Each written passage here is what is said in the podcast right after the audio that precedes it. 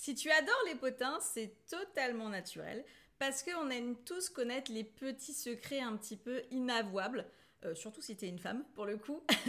les discussions qui commencent par je vais te dire un truc euh, que tu dois garder pour toi, nous mettent souvent un petit peu euh, en excitation, en excitation totale, qu'on ne doit pas montrer bien sûr pour ne pas faire peur à la personne qui va nous confier quelque chose d'important. C'est parce que tu adores les potins, que tu dois euh, pas devenir, c'est pas pour autant que tu dois devenir une gossip girl. Euh, ou un gossip boy d'ailleurs. Parce que le virage, il est euh, vite pris et ça peut vite en fait déborder dans quelque chose qui n'est pas super sympa. On en parle ensemble dans ce podcast. Je vais te donner des astuces pour aider les autres à ne plus gossiper, pour t'aider toi-même aussi. C'est parti pour le podcast. Je m'appelle Audrey, j'ai créé Amstram Plan pour aider les entrepreneurs et les cadres dirigeants à améliorer leurs résultats business tout en développant leur équilibre perso-pro. Dans les podcasts et si on équilibrait ta productivité, je vais te donner toutes mes astuces pour venir gagner du temps libre et générer de meilleurs résultats dans ton business. Chaque semaine, je t'offre du contenu que tu pourras mettre en application facilement, donc je t'invite à être proactif dans ton écoute. Je te souhaite un agréable podcast. Allez, à vous, tu adores les potins. Que tu sois un homme ou une femme, dans les deux cas, généralement, on adore ça. On aime tous, en fait, les potins, mais faut que ça reste raisonnable et idéalement que ça reste dans la sphère privée, en fait. Bien sûr, si des personnes dans ta boîte euh, fricotent ensemble, c'est toujours rigolo de l'apprendre, mais ça ne veut pas dire euh, que, on euh, que ça doit occuper toutes les discussions et on doit faire attention à ce que les autres disent, à ce que toi-même tu dis. Ça, c'est vraiment important pour garder une bonne ambiance dans l'entreprise. La vie des autres ne te regarde pas. Ça, c'est quelque chose d'important. Ce qu'on va voir dans ce podcast, c'est pourquoi on ne peut pas s'empêcher de vouloir connaître des potins. Dans, l'homme, en fait, on, a quelque chose et on va en parler ensemble. Euh, ensuite, on va voir les conséquences euh, néfastes du gossipage. Et en troisième partie, on va voir comment on peut limiter les commérages au boulot et comment adopter la bonne attitude. Oprah Winfrey nous disait le drame ne peut survivre que là où il y a quelqu'un pour nourrir en fait ce drame. En fait, elle met en lumière finalement l'idée que les ragots euh, et les potins en euh, au travail perdurent uniquement si les personnes les alimentent et euh, que les personnes qui écoutent accordent de l'attention à ce ragot-là finalement. Première partie, pourquoi on ne peut pas s'empêcher de vouloir connaître les potins? D'abord, on va voir la psychologie des potins. On a un besoin d'appartenance. On a tous en fait un besoin fondamental de se sentir inclus, accepté dans un groupe social. Ça, c'est totalement naturel. Les potins sont finalement une espèce de manière de se connecter aux collègues, de partager des infos, de se sentir partie prenante de la culture de l'entreprise. Ensuite, on a la curiosité humaine. L'être humain est naturellement curieux. Et ça, dès tout petit. Si tu mets ton enfant à côté d'autres enfants qui font un truc sympa, il ne va pas être intéressé par toi et ce que tu feras avec lui. Mais il voudra forcément savoir ce qui se passe chez les autres enfants à côté, quitte à euh, se dévisser la tête pour pouvoir mieux voir. On est forcément attiré par les détails croustillants de la vie des autres. Et les potins offrent en fait un espèce de moyen d'assouvir cette curiosité, même si ça peut parfois être assez intrusif ou être un petit peu malsain. Maintenant, la réduction de l'incertitude. Les potins peuvent aussi aider à réduire l'incertitude dans un environnement professionnel. Je m'explique. En discutant des performances, des actions, des intentions euh, des collègues, bah, les personnes qui travaillent dans l'entreprise peuvent se sentir mieux informées et en mesure bah, de naviguer un petit peu plus sereinement dans leur lieu de travail. En gros, si tu connais en fait les potins, bah, tu crées tu te crées finalement une espèce d'assurance supplémentaire de connaître les choses qu'il faut connaître et de te sentir un petit peu plus euh, apaisé, un petit peu plus informé sur les choses importantes, même si ce n'est pas forcément toujours des choses importantes. Ensuite, il y a le renforcement du statut social. Parfois, en fait, les, potins peuvent être utilisés pour venir renforcer un statut social. Ceux qui détiennent des infos exclusives ou qui sont au courant en fait des derniers potins peuvent se sentir un petit peu plus puissants ou influents au sein de l'entreprise. Un peu comme les groupes de leaders qu'il y avait au collège qui se sentaient tout puissants et à qui on donnait finalement cette puissance aussi. Ensuite, tu as l'échappatoire émotionnel. Les potins peuvent servir aussi pour s'échapper un petit peu de temps en temps. Ça permet de relâcher la pression, de partager un petit peu des préoccupations ou des frustrations euh, concernant le, travail, concernant l'entreprise ou concernant les collègues. C'est un peu l'instant déconnexion où le cerveau, en fait, il euh, reste au seuil de la porte et, et, où on se lâche un petit peu, en fait. C'est un petit peu comme des fois quand on scrolle sur son téléphone, on laisse le cerveau de côté et on se libère un petit peu. Bah là, c'est un petit peu le même principe, sauf que c'est un petit peu le, potin qui vient prendre le dessus. Maintenant, on va voir l'évolution sociale des potins. D'abord, on a eu la communication pré-moderne. Avant, les potins, c'était souvent euh, verbalement dans les communautés locales. Ils servaient en fait de moyens de partage d'infos, de nouvelles, d'anecdotes dans un groupe social qui était finalement assez restreint. Et puis, il y a eu le rôle des médias. Avec l'arrivée des médias imprimés dans un premier temps, les potins ont trouvé leur place dans les journaux à potins, dans les revues People, dans les tabloïds, qui existent encore hein, d'ailleurs. Mais il y, a eu, il y a eu une époque où il n'y avait que ça, en fait. Donc ça a vraiment pris de l'ampleur. Et c'est devenu un moyen de divertissement populaire. Et ça mettait en lumière la vie des célébrités principalement et des personnes publiques. Ensuite, il y a eu l'ère du numérique. Et à l'ère du numérique, les potins se sont déplacés sur des plateformes en ligne, en fait, des médias euh, sociaux. Euh, et les blogs des célébrités, les forums de discussion, les réseaux sociaux ont vraiment facilité la diffusion hyper rapide des potins, souvent de manière anonyme malheureusement. Et c'est ça qui a vraiment engendré quelque chose d'assez énorme. Et ensuite, il y a eu l'influence de la culture populaire. Les potins ont vraiment influencé la culture populaire en donnant naissance à des émissions de télé même, des, podcasts, des sites web dédiés aux potins. On a même euh, des émissions de télé-réalité, c'est une forme de potin qui, a, vraiment grossi en fait. Les émissions, voilà, télé-réalité, les, vidéos un petit peu virales euh, ont aussi alimenté la fascination pour les potins. On va plus facilement regarder une vidéo qui, ridiculise quelqu'un euh, que quelque chose qui met en lumière quelqu'un finalement. Et ça, c'est assez dramatique.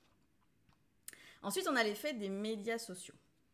Il y a eu l'amplification de la diffusion. Les médias sociaux permettent aux potins de se propager, à une vitesse assez incroyable. En fait, une, simple publication sur Twitter, sur Facebook, sur LinkedIn, sur Insta bah, peut atteindre un hyper large public en quelques secondes et ça inclut bah, tes collègues de travail. Ensuite, l'anonymat et la facilité. Les médias sociaux offrent la possibilité de l'anonymat. Et finalement, ça encourage parfois les personnes à partager des potins de manière un peu plus audacieuse. Les personnes peuvent commenter ces publications sans se soucier des conséquences que ça peut avoir, en fait, parce qu'ils sont dans l'anonymat le plus total. Donc si on ne met pas son nom sur les réseaux, si on met un pseudonyme, qu'on met pas de photos, ben on peut très facilement en fait alimenter des potins et aller diffuser des informations qui soient vraies ou fausses d'ailleurs, et avoir des conséquences assez dramatiques sur une personne ou sur une société Ensuite, il y a la désinformation et la réputation. Les potins non vérifiés créent vraiment des dommages qui sont considérables à la réputation d'une personne, voire d'une entreprise entière. Une information qui est erronée, qui est partagée sur les réseaux, peut vraiment se propager super vite, nuire à la confiance et à la culture de l'entreprise. Ensuite, on a la surveillance de l'employeur les employeurs, ils surveillent parfois les réseaux sociaux euh, de leurs employés et ça peut entraîner des problèmes euh, s'il y a des potins qui sont nuisibles ou des commentaires qui sont inappropriés sur les réseaux sociaux. Alors bien sûr, si la personne elle-même a diffusé une photo qui la met pas forcément euh, en, valeur ou qui diffuse quelque chose qui est pas top pour l'employeur, ça c'est de sa responsabilité. Mais là, je parle vraiment d'une autre personne qui aurait mis une photo ou un commentaire qui est absolument inapproprié, qui va nuire à euh, la réputation de cette personne-là auprès des employeurs. Ensuite, il y a la pression et la visibilité. La, la, possibilité que les potins soient publiés sur les réseaux, bah, ça peut vraiment créer une certaine pression euh, pour maintenir une image professionnelle en ligne, ce qui peut être assez stressant pour la personne en fait qui a peur que ses employeurs le, voient en fait. Et aussi, on a la diffusion d'informations privées. Les réseaux peuvent encourager à divulguer des informations privées et ça peut être bah, super préjudiciable en fait si ça concerne euh, les collègues et que ça ne concerne pas toi, tu diffuses une information qui ne te concerne pas et qui est totalement privée, on va prendre l'exemple, une soirée bien arrosée avec un de tes collègues, euh, bah, forcément, si c'est diffusé sur les réseaux, bah, ça va pas forcément être top pour la personne en question. Petit exemple, imagine euh, un bureau où il y a plusieurs collègues qui vont discuter euh, discrètement à la machine à café. Ça chuchote, ça rit en parlant d'un petit changement de poste récent dans l'entreprise. Jean arrive vers la machine à café et il est intrigué par la conversation. Il sait qu'il ne devrait pas participer au ragot, mais il a du mal à résister à l'envie d'en savoir un petit peu plus. Et sans s'en rendre compte, en fait, il se joint à la conversation, il donne lui-même son avis, donc il participe au ragot.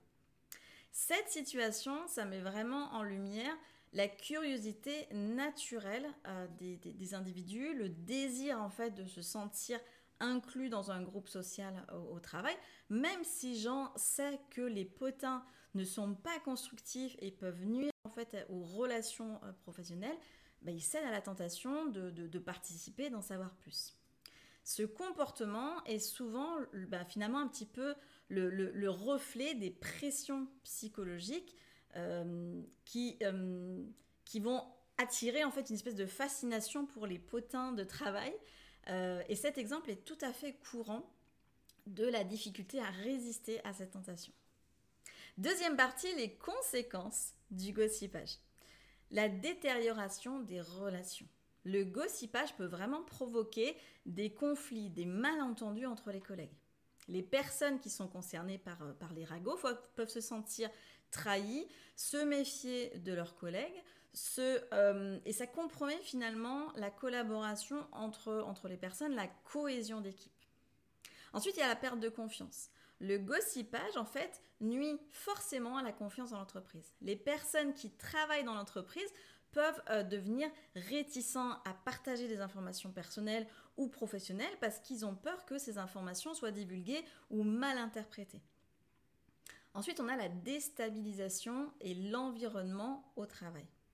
Les potins peuvent vraiment créer un climat de travail tendu et stressant.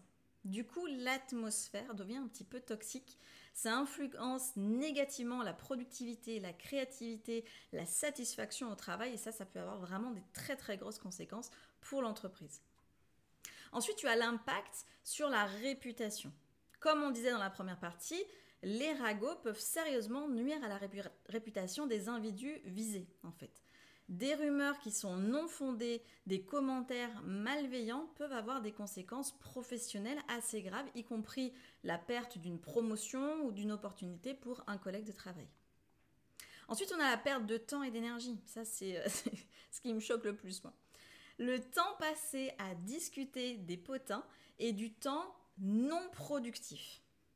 Les employés euh, peuvent être distraits de leurs tâches, de leurs projets professionnels, ce qui peut entraîner finalement une perte de temps et une perte d'efficacité assez importante. Et ça, on s'en rend absolument pas compte, mais ça prend beaucoup, beaucoup, beaucoup de temps d'alimenter ces ragots. Ça peut aussi avoir un effet négatif sur la culture de l'entreprise. Les cultures d'entreprise, euh, les cultures d'entreprise saines vont reposer sur la confiance, le respect, la communication ouverte. Et le gossipage mine ces valeurs et peut conduire à une culture d'entreprise qui ne fonctionne plus. On a aussi les effets légaux et RH. Les potins diffamatoires, discriminatoires, peuvent entraîner des problèmes juridiques et des enquêtes RH euh, en fait, ce qui peut être totalement préjudiciable à l'entreprise. Il peut y avoir des plaintes pour ça, ça peut aller très très loin. L'épuisement émotionnel. Les employés qui sont impliqués dans le gossipage peuvent ressentir du stress, de la culpabilité, de l'anxiété parce qu'ils se rendent compte des conséquences euh, de, de leur action en fait. Et puis, un point que j'ai pas abordé mais qui est très important, c'est que c'est totalement apparenté au harcèlement scolaire. C'est exactement pareil. Aller divulguer des informations sur quelqu'un d'autre, que ça soit vrai ou faux, ça, ça, fait partie du harcèlement. Donc les conséquences, j'en ai pas parlé là parce que je veux pas aller si loin, mais les conséquences peuvent être hyper, hyper dramatiques pour la personne qui est visée en fait. On voit dans les écoles, euh, il peut y avoir des suicides du harcèlement scolaire. Il y a aussi des suicides au sein de l'entreprise à cause d'histoires comme ça. Donc c'est vraiment quelque chose à ne pas prendre à la légère. Troisième partie, comment limiter les commérages au boulot et comment venir adopter la bonne attitude. La première chose, c'est la sensibilisation et l'éducation. La toute première étape pour venir limiter les commérages, c'est vraiment de sensibiliser les employés aux conséquences négatives du gossipage. Organise des sessions de formation sur la communication au boulot, sur l'impact que peut avoir les ragots, parce que des fois les gens ne se rendent pas compte. C'est une habitude qu'ils ont, qu'ils ont prise en fait, mais ils ne se rendent pas compte des conséquences que ça peut avoir. Deuxième chose, c'est d'encourager la communication directe incite en fait les employés de ton entreprise à aborder directement les problèmes ou les préoccupations qu'ils peuvent avoir plutôt que de se tourner vers d'autres personnes pour parler d'une autre personne. Ça ne sert à rien en fait, ça ne fait pas avancer le schmilblick. Donc la communication ouverte et constructive est hyper essentielle pour venir résoudre en fait les conflits de manière saine. Ensuite, on a promouvoir la confidentialité encourage les employés à respecter la confidentialité des informations personnelles et ou professionnelles euh, qui sont partagées par les collègues. Assure-toi que les employés comprennent les politiques de confidentialité de l'entreprise. Et bien sûr, la confidentialité aussi sur les aspects personnels, ça c'est important. Une personne ne doit pas diffuser une information d'un collègue, par exemple sur les réseaux ou euh, en papotage dans l'entreprise, qui n'a rien à voir avec l'entreprise et qui est vraiment juste une diffusion de ragots. Ça, ça fait partie de la confidentialité aussi, même si c'est dans la, sphère privée en fait. Ensuite, d'établir des normes de comportement. Définis clairement les normes de comportement professionnel que tu veux au sein de ton entreprise. Ça peut inclure des politiques contre le harcèlement, la discrimination, la diffusion de rumeurs qui sont nuisibles. Tu établis des normes pour que les gens comprennent à quel moment on a dépassé cette norme. Ensuite, tu as le leadership par l'exemple. Les dirigeants, les gestionnaires doivent donner l'exemple en adoptant une attitude responsable et en évitant les commérages. Les employés, en fait, vont venir suivre le comportement de leurs supérieurs. Si un supérieur a lui-même une attitude de commérage, bah, ça va forcément ne pas donner le bon exemple euh, aux personnes avec qui il travaille. Ensuite, tu as le canal de signalement. Tu peux mettre en place un canal de signalement où les employés peuvent apporter de manière bah, confidentielle euh, des choses qui sont inappropriées au sein de l'entreprise, que ce soit des ragots, que ce soit voilà, des, mauvais comportements, pour que du coup ça puisse mettre fin à ces, euh, à ces comportements qui sont, nuisibles à l'entreprise et nuisibles aux collègues en fait. Ça, peut être un numéro, ça peut être une boîte anonyme, etc. Peu importe la manière, mais ça c'est quelque chose qui peut marcher euh, en entreprise. Alors si l'entreprise est toute petite, c'est plus délicat parce que l'anonymat est plus compliqué, euh, mais c'est possible également. Ensuite, c'est de récompenser la communication positive. Mets en place un système de reconnaissance qui valorise la communication positive et constructive ça peut finalement inciter les personnes à s'engager dans des interactions un petit peu plus respectueuses en fait. Parce qu'ils savent qu'il y a une forme de reconnaissance de, derrière en fait cette communication positive. Ensuite, c'est de favoriser la cohésion d'équipe. Encourage la cohésion d'équipe en organisant des activités de team building, en renforçant les liens entre les employés. Ça, ça peut être quelque chose d'intéressant une équipe unie en fait est moins euh, encline en fait à participer aux commérages qui sont euh, destructeurs. Parce qu'il y a une cohésion d'équipe. Et puis la dernière, c'est l'auto-évaluation. Incite les employés à s'auto-évaluer, à réfléchir sur leur propre comportement. Parfois, prendre conscience de ses propres tendances au gossipage bah, peut être le premier pas vers un changement. Les ragots, en fait, concernent tout le monde, même des personnes très connues. Audrey Byrne, par exemple, ou Leonardo DiCaprio ont souffert de nombreux ragots euh, à, leur rencontre, en fait. Euh, ils étaient beaucoup victimes de ragots, mais ils ont toujours ignoré, en fait, ces ragots. Ils ont toujours continuer à travailler en fait en, ne prenant pas en compte tout ça. Ils ont même eu sur les, tournages des ragots qui se faisaient. On ne parle même pas de, sur les tabloïds, hein, mais on parle vraiment de ragots sur les, sur les tournages. Ils ont été beaucoup victimes de ça, mais ils sont toujours restés droits dans leur basket sans donner de l'importance à ces ragots et c'est ça qui a fait éteindre ces ragots. Donc c'est vraiment aussi important de ne pas forcément leur donner de la valeur. C'est pas forcément toujours évident parce que la valeur, elle n'est pas forcément donnée que par nous, euh, mais des fois, de, justement dédramatiser les choses aussi permet de ne plus alimenter ces ragots. Quand on se moque de quelqu'un et que cette personne, on sait qu'elle est sensible, bah, des fois, les personnes un petit peu stupides vont continuer dans ce ragot-là. Si la personne y voit qu'il n'y a aucun impact sur cette personne, qu'elle s'en fout complètement, bah, ça va peut-être un petit peu enlever de l'intérêt à ces ragots aussi. Petit exercice de la semaine c'est l'arbre arago. Donc en fait, c'est un schéma qui va venir représenter visuellement comment les ragots se propagent au sein de ton entreprise. Donc, imagine une entreprise euh, que tu mets au centre de, l'arbre arago, mais le nom de l'entreprise, ça peut être ton entreprise et ça peut aussi être une autre entreprise que tu as connue avant ou une entreprise que tu imagines. Ensuite, tu ajoutes des branches pour venir représenter les employés. Chaque employé est représenté par un cercle. Tu vas créer des flèches entre les cercles et qui vont représenter les ragots. Donc tu as les branches, les cercles qui représentent les employés, et entre les cercles, les flèches qui vont venir représenter les ragots qui peut, qui peut y avoir. Tu peux dessiner des flèches entre les employés qui, euh, selon bah, ton expérience, ont participé à la diffusion de ragots, par exemple, prends un moment pour venir réfléchir aussi à ton propre rôle dans l'arbre à ragots. Est-ce que tu as déjà participé à la diffusion de ragots? Est-ce que tu as déjà été témoin de ragots sans rien dire? Est-ce que tu as déjà été cible de ragots? Est-ce que les flèches dans ton schéma reflètent des comportements dont tu es conscient, toi aussi? Réfléchis à la manière dont tu peux finalement contribuer à briser cette chaîne de ragots, idéalement dans ton entreprise. Donc je t'encourage, c'est peut-être un exercice difficile, mais à plutôt prendre l'exemple de ton entreprise parce que même une entreprise très saine peut avoir un petit peu euh, de ragot. Donc c'est vraiment intéressant de travailler dessus, de voir comment toi tu peux contribuer à arrêter tout ça. Les ragots au travail sont vraiment une réalité avec laquelle nous sommes tous confrontés à un moment ou à un autre. Donc ils peuvent sembler anodins, mais ils ont vraiment un pouvoir pour miner la confiance, de dégrader euh, les relations et de, de ternir un petit peu la culture de l'entreprise. Mais c'est possible de résister à la tentation du gossipage et d'adopter une attitude responsable. Se rappeler que les ragots sont une distraction qui est complètement inutile, en fait, que la communication directe, constructive, c'est vraiment la clé. Et en toute confidentialité, cette confidentialité, elle est vraiment sacrée. Ça peut vraiment aider à maintenir un environnement de travail qui va être plus respectueux, plus positif.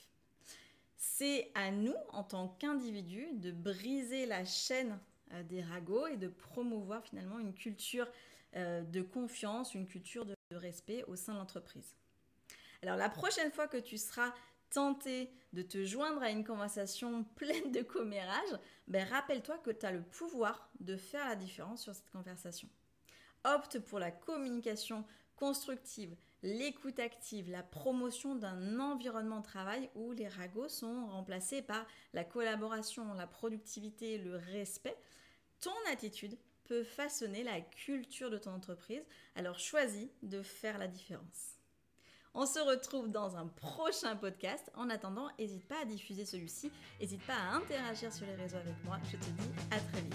Merci de m'avoir écouté ou regardé selon la plateforme. Si ce podcast t'a plu, n'hésite pas à mettre 5 étoiles et un petit commentaire ou un like et t'abonner. Tu peux aussi transférer ce podcast à quelqu'un que t'aimes bien. Fais-toi plaisir en le partageant par exemple sur les réseaux sociaux, en m'identifiant sur Insta, Amstramplan, ou sur Facebook, Audrey Georges. À très vite